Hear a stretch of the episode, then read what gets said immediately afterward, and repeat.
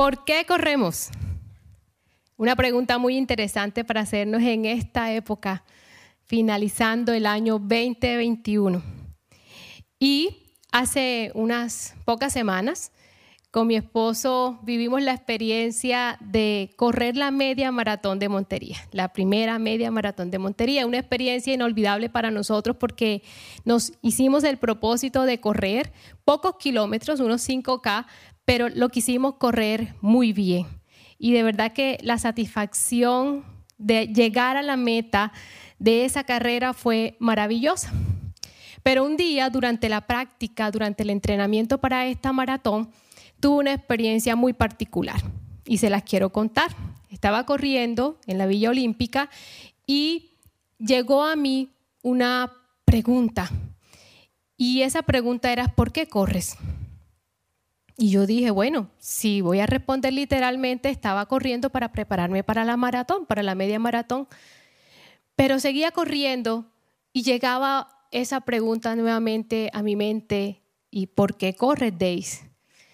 Y entendí que esa pregunta era más profunda. Era una pregunta de parte de Dios a mi vida para preguntarme por el sentido de mi vida para preguntarme por el propósito de mi vida, haciendo la similitud de que mi vida es como una carrera por esta vida.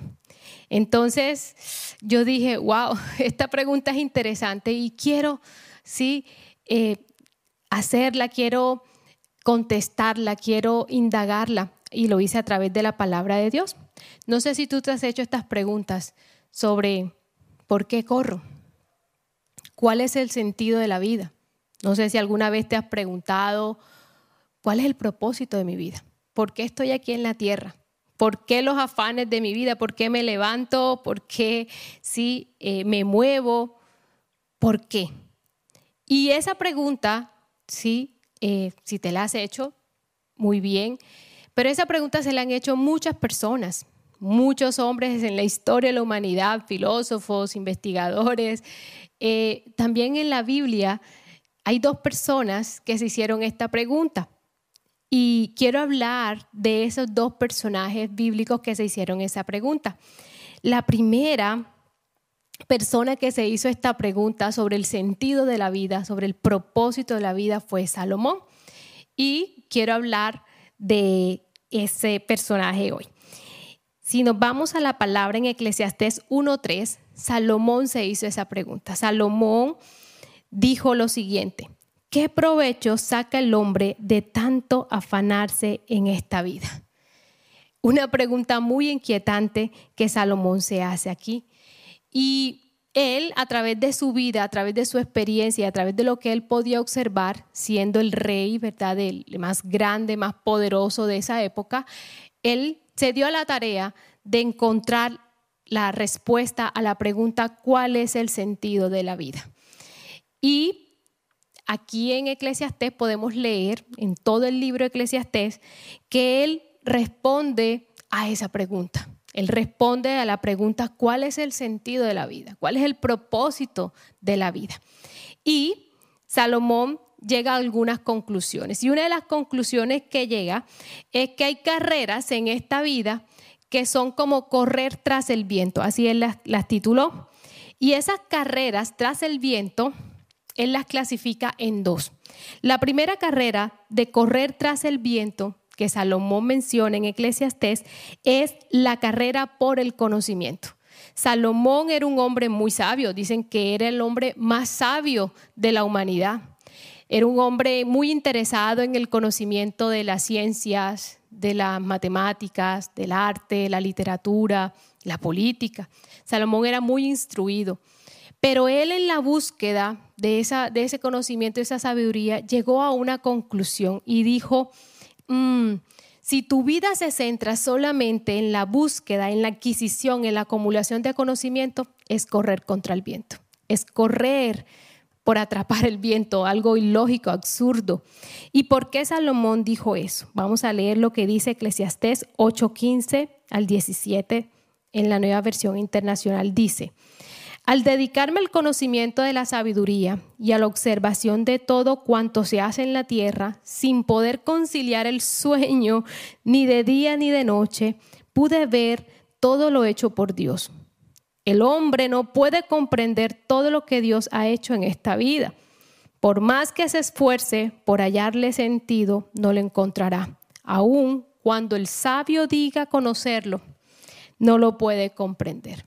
Salomón estaba diciendo aquí, por más que nosotros querramos tener el conocimiento de todo, la razón de todo, esforzarnos por estudiar, encontrar, sí, la verdad y el conocimiento completo, dice, no lo vamos a poder alcanzar porque el conocimiento de Dios es tan grande, tan supremo, que ningún hombre puede alcanzar ¿sí? a conocerlo. Y él más adelante dice que no es que esté mal que nosotros queramos prepararnos, que nosotros queramos estudiar, pero el tema es por qué lo estamos haciendo. ¿Cuál es el objetivo de prepararnos, de estudiar, de hacer eh, las licenciaturas, maestrías, doctorados, indagaciones, investigaciones? ¿Cuál es el verdadero objetivo? Porque si el objetivo es la acumulación de conocimiento, es correr como atrapar el viento. Absurdo porque no vamos a alcanzar la plenitud y el sentido de la vida. Salmón estaba diciendo que ese no es el objetivo de esta vida. ¿Por qué? Miren que dice, perdió sueño, no podía conciliarlo, porque él necesitaba algo más. ¿Y qué será algo más? Vamos más adelante. Salomón también dice que hay otra carrera, como él le llamó, tras el viento, absurda, que es la carrera por los placeres. Esa es mucho más absurda, dice Salomón, porque él describe esta carrera como el afán de complacer los deseos del ojo, los deseos del corazón, los deseos de la carne. Y lo está diciendo un hombre, porque si recordamos la historia, Salomón era un hombre que tenía muchas riquezas. Dice que no había hombre más rico en la tierra en ese tiempo que él. Tenía oro, plata. Salomón describe en Eclesiastés que él construyó templos, construyó casas, fincas, tenía ganados, tenía muchos empleados. Salomón se dio la buena vida, tuvo muchas mujeres. Salomón tuvo todo lo que él quiso. Dijo que no le negó a sus ojos ningún deseo y no lo negó a su corazón ningún placer.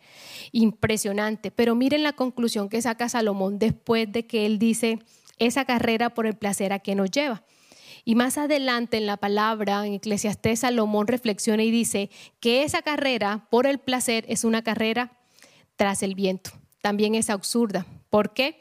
Porque es una carrera que genera en el corazón del hombre competencia, ansiedades, frustraciones, porque es una carrera por un placer efímero, es decir, corto, pasajero. Y al final, miren lo que dice, y voy a leerles Eclesiastés 5, 10, 16. ¿A dónde va toda esa riqueza? Miren lo que dice. Dice, Eclesiastés 5, 10 al 16. Quien ama el dinero, de dinero no se sacia. Quien ama las riquezas nunca tiene suficiente. También esto es absurdo. Donde abundan los bienes, sobra quien se los gaste. ¿Y qué saca de esto su dueño aparte de contemplarlos? El trabajador duerme tranquilo, coma mucho o poco, pero mire lo que le pasa al rico. El rico, sus muchas riquezas no lo dejan dormir. He visto un mal terrible en esta tierra, dice Salomón riquezas acumuladas que rebundan en perjuicio de su dueño y riquezas que se pierden en un mal negocio. Y si llega su dueño a tener un hijo, ya no tendrá nada que dejarle. Tal como salió del vientre de su madre, así se irá, desnudo como vino al mundo, y sin llevarse el fruto de tanto trabajo, de tanto correr, de tanto afán. Esto es un mal terrible. ¿Qué tal como viene el hombre, así se va. ¿Y de qué le sirve afanarse tanto por nada? Impresionante, ¿cierto? Porque nosotros venimos a este mundo desnudos. y dice Salomón, y desnudos nos iremos. Y me impacta esta, esta, esta reflexión de Salomón precisamente porque traerla a este tiempo es muy pertinente, porque vivimos en un mundo cada vez más acelerado, vivimos en un mundo cada vez más rápido y un mundo que nos está motivando a correr una carrera por los placeres, una carrera por la satisfacción de la carne, una carrera por la satisfacción de lo que ven nuestros ojos, una carrera que nos induce a correr, a correr, a correr por trabajo, por tener riqueza, por tener esa casa, por tener ese empleo, por tener el carro, por tener el viaje, por tener la oportunidad ¿sí? de conocer el mundo. Y esa carrera, por, por ser bonito, famoso, por ser un influencer. Y este mundo está promoviendo esa carrera del placer.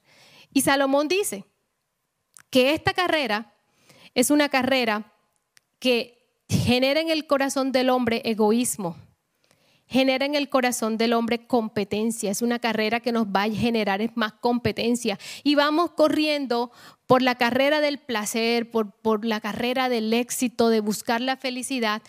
Y cuando uno está corriendo esa carrera, siempre está viendo el de adelante. ¿Sí? Uy, yo me voy a pasar el que está delante, ese me está ganando. Y es una carrera que me va a generar que yo tenga que aumentar la velocidad, hacer un esfuerzo sobrehumano, porque el que está delante está ganándome ventaja. Pero también es una carrera que genera en mi corazón orgullo, porque me hace ver al que está detrás mío de la carrera y yo lo voy a ver como poco, lo voy a ver como débil, porque yo voy delante, le estoy tomando ventaja. Entonces es una carrera, como dice Salomón, tras el viento. Inútil, porque al final del cabo el que llegue o el que está más atrás, sí, va a tener recompensas pasajeras, pero van a tener recompensas que son efímeras, egoístas, que van a hacernos daño y que al final al cabo no son para nada. ¿Por qué? Porque no nos va a servir para una eternidad. Y tenemos que tener cuidado con esa carrera, iglesia, porque estamos cada vez más ¿sí? Eh, eh, eh, bombardeados con la propaganda para inscribirnos a esta carrera. Y podemos estar nosotros tal vez corriendo esta carrera. Y es una carrera agotadora, es una carrera que nos llena cada vez más de frustraciones porque hacemos a veces esfuerzos sobrehumanos. Es una carrera que nos incita incluso a hacer trampas porque necesito llegar primero más que aquel que va delante mío y puedo desviarme del camino. Es una carrera que me va a hacer tropezar todo el tiempo porque llevo mucha carga encima de preocupación, de ansiedad, de orgullo, de egoísmo. Y es una carrera súper traumática. Yo me imagino eh, haciendo la, comparación con una carrera, que eso debe ser, ¿sí? Una carrera, ¿sí? Al, el que primero llegue y sálvese quien pueda. Salomón dice que esta carrera es absurda, es inútil. ¿Por qué? Porque no nos va a llevar a nada. Es decir, a placeres pasajeros, egoístas, que nos van a hacer mucho más daño, pero que al final, al cabo, no nos va a servir para disfrutar en una eternidad.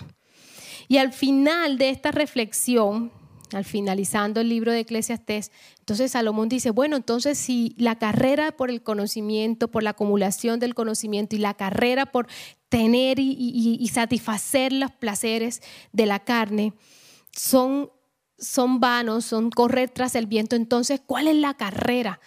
verdadera, cuál es el sentido de la vida. Y él concluye en Eclesiastés 12, del 13 al 14, lo siguiente. Dice, el fin de este asunto, o sea, de esta reflexión, es que se ha escuchado todo. Teme pues a Dios y cumple sus mandamientos, porque esto es todo para el hombre, es decir, esta es la carrera del hombre. Pues Dios juzgará toda obra, buena o mala, aún la realizada en secreto. En conclusión, Salomón dice que el sentido de la vida, el propósito de la vida, no es correr tras riquezas, ni tras el conocimiento, ni tras otros placeres de este mundo. El sentido de la vida es correr para conocer a Dios. Es correr para que nosotros podamos cumplir la voluntad de Dios. Ese es el propósito de la vida. Y no solo Salomón saca conclusiones como esta. vamos a mirar ahora en el Nuevo Testamento, también hubo alguien muy especial que hizo esa similitud de la vida con una carrera, y es Pablo. Pablo también, como Salomón, se preguntaba sobre el propósito y el sentido de su vida, y sacó algunas conclusiones muy interesantes que quiero compartirles a continuación. Dice Pablo en Hechos 20:24 lo siguiente. Sin embargo, considero que mi vida carece de valor para mí mismo con tal de que termine mi carrera y lleve a cabo el servicio que me ha encomendado el Señor Jesús, que es el de dar testimonio del Evangelio de la gracia de Dios. Qué hermoso. Miren, que es el dar testimonio del Evangelio de la gracia de Dios. Aquí Pablo está expresando que su vida es como una carrera y que esa carrera solo tiene valor si cumple una tarea, si cumple un, propósito y es dar testimonio de la gracia, del amor y el favor de Dios. ¿Por qué Pablo dice eso? Si nosotros recordamos la historia, Pablo venía corriendo una carrera legalista, religiosa. Pablo sentía que su vida y el propósito de su vida era perseguir a los cristianos porque creía él que estaban equivocados con respecto a lo que es Dios. Y la carrera de Pablo era perseguir, matar, insultar, señalar. Pero Pablo tuvo un momento muy especial, un encuentro con Dios en cuando iba en su carrera en el camino, se encontró con Dios, se encontró con Jesús. Y ese encuentro con Jesús fue el punto de inicio para que él volviera a una carrera correcta, para que él corriera una carrera correcta. Y fue la carrera de Jesús. Pablo se dio cuenta de que estaba fallándole a Dios. Se dio cuenta de sus errores y se arrepintió de él reconoció a Jesús como el Dios y Salvador. Reconoció que Jesús era el testimonio de vida, que Jesús era el centro de lo que él antes sí eh, predicaba. Y fue muy impresionante porque dice que ese encuentro con Jesús fue tan espectacular para Pablo que tuvo una nueva visión. Y la nueva visión que Jesús le reveló a Pablo es que ya él iba a ser un corredor para él, de que Pablo tenía una nueva identidad y tenía una nueva misión y la nueva misión de Pablo ya no era de Pablo ya no era perseguir cristianos, sino que la nueva misión de Pablo era compartir ese testimonio que él había visto, porque testimonio significa que él fue testigo del amor del Señor. Y ese testimonio personal, él lo tenía que compartir con otros. Y eso es lo bonito de la carrera cuando es la carrera por Jesús. Y ahora les quiero hablar de esa carrera. Y si le tuviera que poner un nombre bonito, creativo, moderno, como las carreras internacionales, yo le pondría a esta carrera el nombre como Jesus Run. ¿Sí? Pablo se inscribió en una nueva carrera, en la carrera del Jesus Run, correr por Jesús. Y correr por Jesús para Pablo significaría que su vida iba a conocer más de su, de su palabra, pero también su, su vida iba a ser en santidad y su vida iba a ser de compartir esa buena noticia de que Jesús es el Salvador. Y yo no sé qué carrera puedes estar corriendo tú hoy día. No sé cómo haya sido tu año 2021. Tal vez corriendo tras riquezas, tal vez has estado corriendo tras reconocimientos, has estado corriendo a veces carreras sin sentidos. Pero la invitación que Jesús te hace hoy es, inscríbete en mi carrera, en la Jesus Run, porque esta carrera va a cambiar tu vida. Porque esta carrera sí tiene sentido, no es correr tras el viento. Esta carrera es la carrera que da sentido a la vida. ¿Por qué? Porque Jesús cuando llega a nuestra vida, así como pasó con Pablo, transforma nuestra manera de pensar. Jesús es nuestro Salvador, nos libera del pecado, nos libera de las ataduras ¿sí? de maldad, nos sana, nos restaura, nos da nueva identidad y nos da un nuevo propósito de vida en bendición.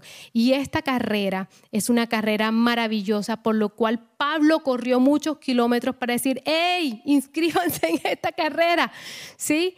Porque el testimonio es real, yo lo viví, dice Pablo.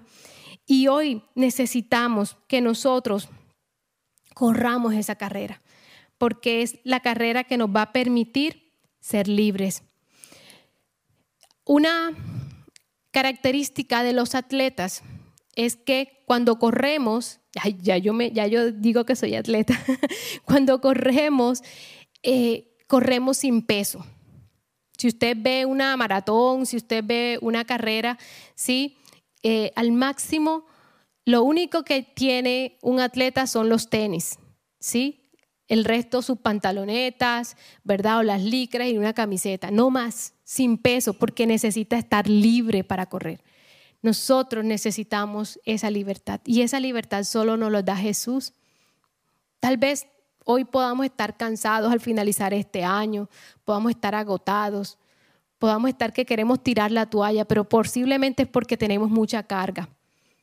Y con carga no podemos correr libremente la carga del pecado, la, carga de que fallaste, la carga de que tal vez, sí, estás corriendo la, la carrera equivocada. Pero Jesús te dice, yo te vengo a liberar de ese peso. Quítate ese peso de encima, quita el pecado. El, el, Señor está ahí, Jesús está ahí para perdonar tu falta, tus errores de este año. Y te está diciendo, quítate ese peso. Quita todo peso aún de enfermedad, de angustia, de temores. Necesitamos quitar ese peso para poder correr libre, como lo hacen los atletas. Y esta, carrera tiene unas características muy particulares que, que nos permiten a nosotros analizar si queremos correr por Jesús. ¿Quieres correr la Jesus Run? Yo te invito a que revisemos estas características y beneficios de esta carrera, porque es una carrera que créeme, no te vas a arrepentir. Es la carrera que vale la pena correr. La primera característica de la Jesus Run es que es una carrera personal y gratuita. Es decir, es una carrera diseñada solo para ti y no te toca pagar inscripción. Ya Jesús la pagó. Jesús anhela que corras hacia Él, pero Jesús quiere que corras con Él. Él está dispuesto a que tú hoy puedas decirle, Jesús, yo dejo todo peso, todo pecado, todo lo que hoy me está agobiando, me está cansando y corro hacia ti y corro contigo. Y ese es el llamado de Jesús a que corras con Él. La segunda característica de esta carrera es que esta carrera es muy particular porque inicia en la cruz, Miren lo, que, lo lindo, inicia en la cruz, es decir, inicia con ese encuentro, así como Pablo tuvo ese encuentro con Jesús, ¿verdad? De arrepentimiento, de descargar todo peso del pecado, del cansancio, de la enfermedad, de la tristeza, de la angustia, de la ansiedad. Es decir, ese encuentro en la cruz nos descargamos de todo peso y nos colocamos solamente los tenis, ¿sí? Y la ropa adecuada para empezar a correr con Jesús. Y esa, la cruz es el punto de inicio para esa carrera, porque ahí Jesús nos prepara. Pero qué interesante que esta carrera la corremos con Jesús. Y lo más interesante aún es que la meta es Jesús. ¿De cómo así? La palabra dice que Jesús es el alfa y la omega, el principio y el fin. Entonces, con Él iniciamos la carrera, pero finalizamos cuando estemos cara a cara con Él. Y lo más interesante es que durante la carrera corremos con Él, corremos en Él, porque la palabra dice que Jesús es la verdad, el camino y es la vida. Entonces Jesús es ese camino. Pero Jesús nos dejó, cuando nosotros recibimos o decidimos inscribirnos en esa carrera, Jesús pone algo muy especial en nuestro corazón. Y eso que pone especial en nuestro corazón es una llama, y es la llama de la fe. No sé si ustedes recuerdan cuando los Juegos Olímpicos ven los corredores con una llama. Que se llama la llama olímpica, y dice que esa llama no la, no la dejan apagar y que la idea es que esa llama esté encendida durante todos los Juegos Olímpicos. Así también pasa nuestra vida con Jesús en la Jesus Run. Cuando nosotros aceptamos correr esa carrera con Jesús, él pone en nosotros, en nuestro corazón, una llama, que es su Espíritu Santo. Y dice que esa llama, ¿sí? La tenemos que mantener encendida cuando corramos y que cuando lleguemos a la meta, esa llama esté cada vez más grande, más avivada. La tercera característica de la carrera de Jesus Run es que como toda carrera requiere preparación, disciplina y constancia. Mientras nos preparábamos para la primera maratón de Montería, media maratón de Montería, mi esposo y yo nos tocó, obviamente, organizarnos y cambiar muchos hábitos. Empezamos a cambiar nuestros hábitos alimenticios, a comer más sano, empezamos a entrenar todos los días para que podamos eh, poder enfrentarnos a esa carrera. Y todo atleta sabe que el éxito para poder llegar a la meta es entrenar. El éxito es trabajar duro, con disciplina, esfuerzo y constancia. Y Pablo menciona estas características en nuestra carrera con Jesús o en nuestra carrera por Jesús. Y él dice en 1 Corintios 9, 25, 27 lo siguiente. Los que se preparan para competir en un deporte dejan de hacer todo lo que pueda perjudicarlos y lo hacen para ganarse un premio que no dura mucho nosotros, en cambio, lo hacemos para recibir un premio que dura para siempre. Yo me esfuerzo por recibirlo, así que no lucho sin un propósito. Mire, escuchen eso. Al contrario, vivo con mucha disciplina y trato de dominarme a mí mismo, pues si anuncio a otros la buena noticia, no quiero que al final Dios me descalifique a mí. Pablo estaba hablando de la necesidad que nosotros tenemos de prepararnos, de disciplinarnos. Y muchas de esas, de, esas disciplinas son las que nos van a permitir nosotros poder llevar esa llama de la fe encendida hasta el final de nuestra carrera. ¿Y cuáles son esas disciplinas? Hay disciplinas que tienen que desarrollarse poco a poco. Así cuando se va a correr, por ejemplo, una maratón que son de 42 kilómetros, uno no se puede ir a correr una maratón de 42 kilómetros si no corres una 5K, una 10K, una 15K, una 21K. Es decir, es un proceso. Así también pasa con la carrera por Jesús. Necesitamos adquirir poco a poco disciplinas como cuál es la oración fundamental que nosotros todos los días empecemos a entrenarnos a orar, para poder hablar con Jesús, hablar con Dios, pero también la disciplina de la lectura de la palabra, porque es la forma como podemos escuchar a Dios y cómo podemos escuchar a Jesús. Podemos ver ese modelo de atleta que es Jesús.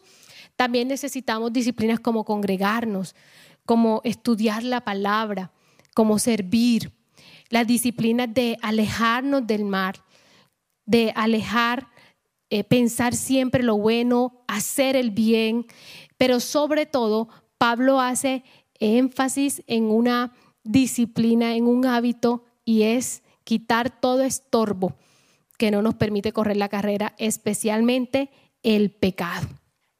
Y en Hebreos 12.1.2 dice lo siguiente, por tanto, ya que estamos rodeados por una enorme multitud de testigos de la vida de fe, quitémonos todo peso que nos impida correr, especialmente el pecado que tan fácilmente nos hace tropezar.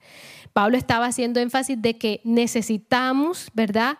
que el pecado no haga parte de nuestra vida, que nosotros todos los días llevemos a, la presencia del Señor todos nuestros errores, nuestras faltas y que decidamos correr en santidad, ¿Para qué? Para que podamos correr libres sin que nada pueda hacernos tropezar.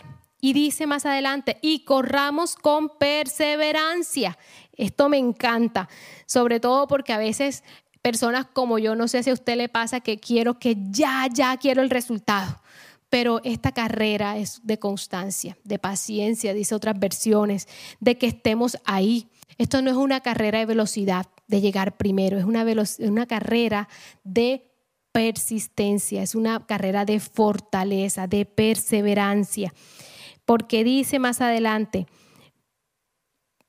y corramos con perseverancia la carrera que Dios nos ha puesto por delante. Esto lo hacemos al fijar, fijar la mirada en Jesús, el campeón que inicia y perfecciona nuestra fe.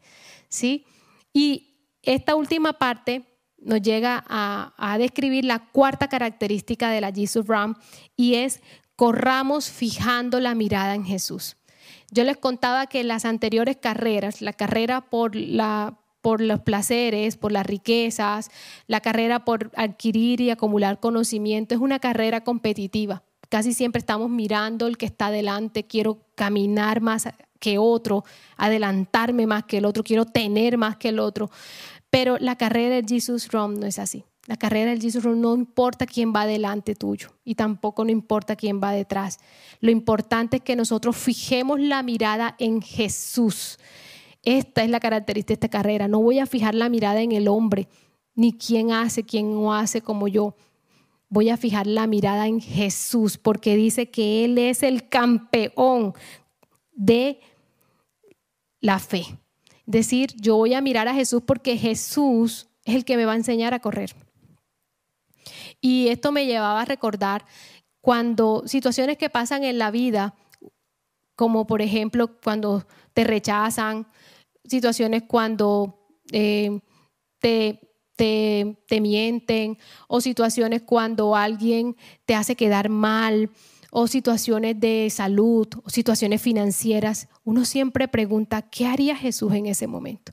Y yo creo que a esto hace referencia Pablo, de que cuando fijamos la mirada en Jesús es, en esta situación, estoy viendo a Jesús delante mío en la carrera y voy a decir, ¿qué está haciendo Jesús? ¿Qué hace Jesús en este tiempo? ¿Qué hizo Jesús cuando lo traicionaron? ¿Qué hizo Jesús para amar a la gente? ¿Cómo Jesús pudo compartir la palabra? ¿Cómo Jesús pudo eh, salir adelante en medio de tantas situaciones? Entonces Jesús es nuestra, nuestra meta, pero también Jesús es nuestro modelo para que nosotros podamos correr con fe la batalla.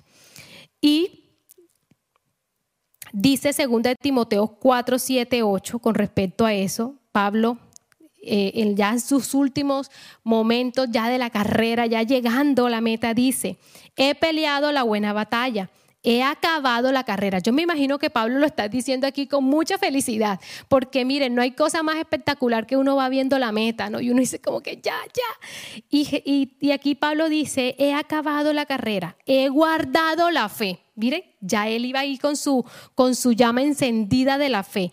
Él la guardó su carrera durante todo su recorrido. Por lo demás, me he guardado la corona de justicia, la cual me dará el Señor juez justo en aquel día, y no solo a mí, sino también a todos los que aman su venida. Aquí Pablo estaba también hablando de la quinta característica y es que esta carrera tiene una meta, ya les dije que era Jesús, pero también hay un premio y este premio no es el premio que... Em, que se va a acabar en, este, en, este, en esta vida. Dice que es un premio que dura para siempre, es un premio eterno. Y ese premio es la corona de justicia. ¿Y qué es la corona de justicia? En los juegos, los que ganaban un campeonato les daban una corona de laurel, en los Juegos Olímpicos. Aquí Pablo estaba hablando de una corona que no se va a dañar, que no se va a marchitar como la corona de laurel, sino que está hablando de una corona permanente y es la corona que Jesús nos va a entregar el día en que estemos cara a cara con Él y es su justicia, ¿sí? Y podemos decir, hemos vencido. Así que esta carrera vale la pena. Entonces, recordemos las características de la carrera de Jesus Run. Primero, es una carrera personal, gratuita, inicia en la cruz cuando nos arrepentimos nuestros pecados, cuando nos preparamos a correr una vida en santidad con Jesús. Es una carrera que requiere preparación, disciplina y constancia. Cuatro, es una carrera que tenemos que fijar la mirada en Jesús. Y quinto, recibimos el premio que dura para siempre, ¿verdad? Que incluso es la presencia de Jesús por siempre. Es un premio maravilloso por la cual vale la pena correr. Y quiero finalizar con una historia que me llamó mucho la atención, que tiene que ver precisamente con la maratón. Em, hay un mito griego respecto a la maratón y es el mito de la carrera de Filipides.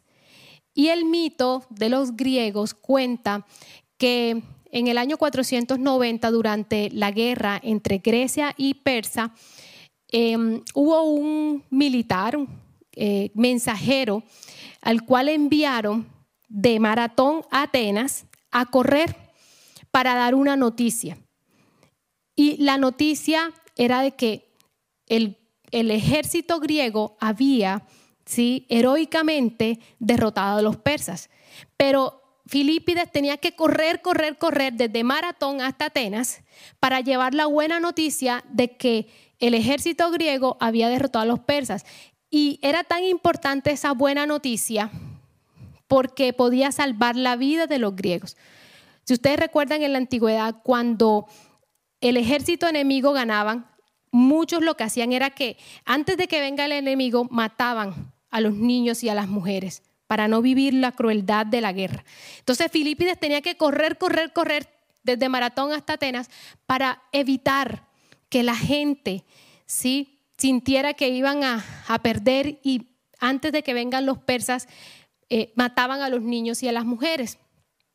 Y cuenta la historia que Filipides alcanzó a correr 40 kilómetros entre Maratón y Atenas. Y que cuando Filipides iba llegando a Atenas, dio la buena noticia. El hombre ya estaba acabadísimo, cansadísimo, y antes de dar el último suspiro de vida, dijo, Nike Nike en griego significa victoria, era la diosa de la victoria. Dijo, Nike, hemos vencido. Y eso hizo que todo el pueblo se alegrara y festejara de la buena noticia de que habían ganado la batalla contra los persas. Y de hecho, Filipides quedó en la historia griega como el primer maratonista. De ahí viene el concepto de la maratón. Pablo corrió muchos kilómetros para compartir también una buena noticia. La noticia de que Jesús era el Salvador, en dar testimonio del amor, de la gracia, del favor de Dios. Y tú y yo, no sé, cuántos kilómetros nos queda en esta vida, pero la idea es que nosotros también corramos por dar una buena noticia, porque tenemos una buena noticia y es dar testimonio de lo que Jesús ha hecho en nuestra vida, para que otros conozcan de que Jesús es Salvador. Y en esta época en el cual vamos a celebrar la natividad de Jesús, vamos a celebrar que Él vino a la tierra a salvarnos, esa es la buena noticia.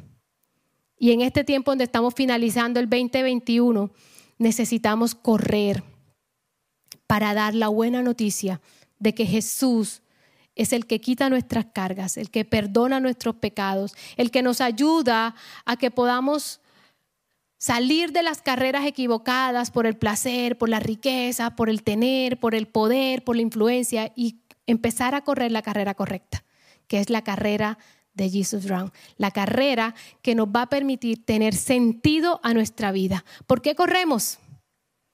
Por Jesús, porque Él es el camino, la verdad y la vida. Y te invito a que podamos en este momento declarar eso. Esta es una época maravillosa, amo la Navidad. Porque Jesús es el centro. Y si tal vez tú estás corriendo este año y ves que estás en la equivocada carrera, tal vez estás corriendo, estás cansado, quieres tirar la toalla, te sientes enfermo, agotado, ansioso, temeroso, es el tiempo de que corras por Jesús. Ves a Él, corre, corre hacia Él. Porque Jesús está dispuesto a abrazarte, a quitarte todo peso de maldad, de pecado, de cansancio, de ansiedades y a prepararte para una carrera maravillosa. Una carrera con Él, una carrera que nos va a dar sentido a nuestra vida porque nos va a dar identidad y nos va a dar el propósito de dar la buena noticia a la humanidad. Y por eso declaramos, como dice esa canción, que el centro el propósito de nuestra vida, el sentido por el cual corremos es Jesús. El centro de todo es Jesús. El centro de todo ser